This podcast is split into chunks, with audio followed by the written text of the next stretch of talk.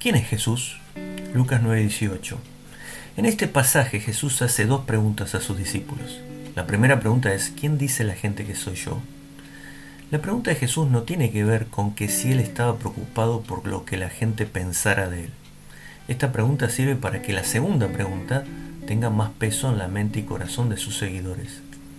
La gente piensa de Jesús de maneras diversas. Los discípulos contestaron que la gente pensaba que era alguno de los profetas que había resucitado. La vida de Jesús era tan fuera de este mundo que la gente creía que era algún grande que había vuelto de la muerte. Ellos mismos, de alguna manera, estaban profetizando sobre la resurrección de Cristo. Jesús, luego de saber qué pensaba la gente, hace la segunda pregunta. ¿Y ustedes? ¿Quién dicen que soy? Esta es la pregunta que a Jesús realmente le importaba.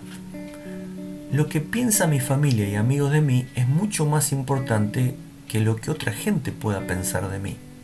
La gente que está conmigo 24/7 es la que realmente me conoce. Ellos son los que tienen autoridad para decirme quién soy y yo tengo la misma autoridad hacia ellos.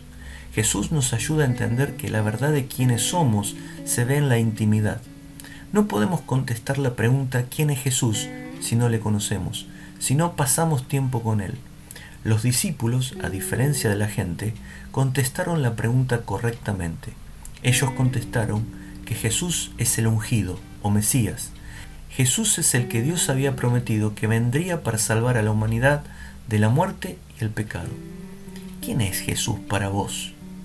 ¿Desde qué lugar puedes responder esa pregunta? ¿Desde un lugar de intimidad o desde lo que has escuchado por ahí? Te propongo que te acerques a Jesús para poder saber quién es Él en verdad. Te cambiará la vida.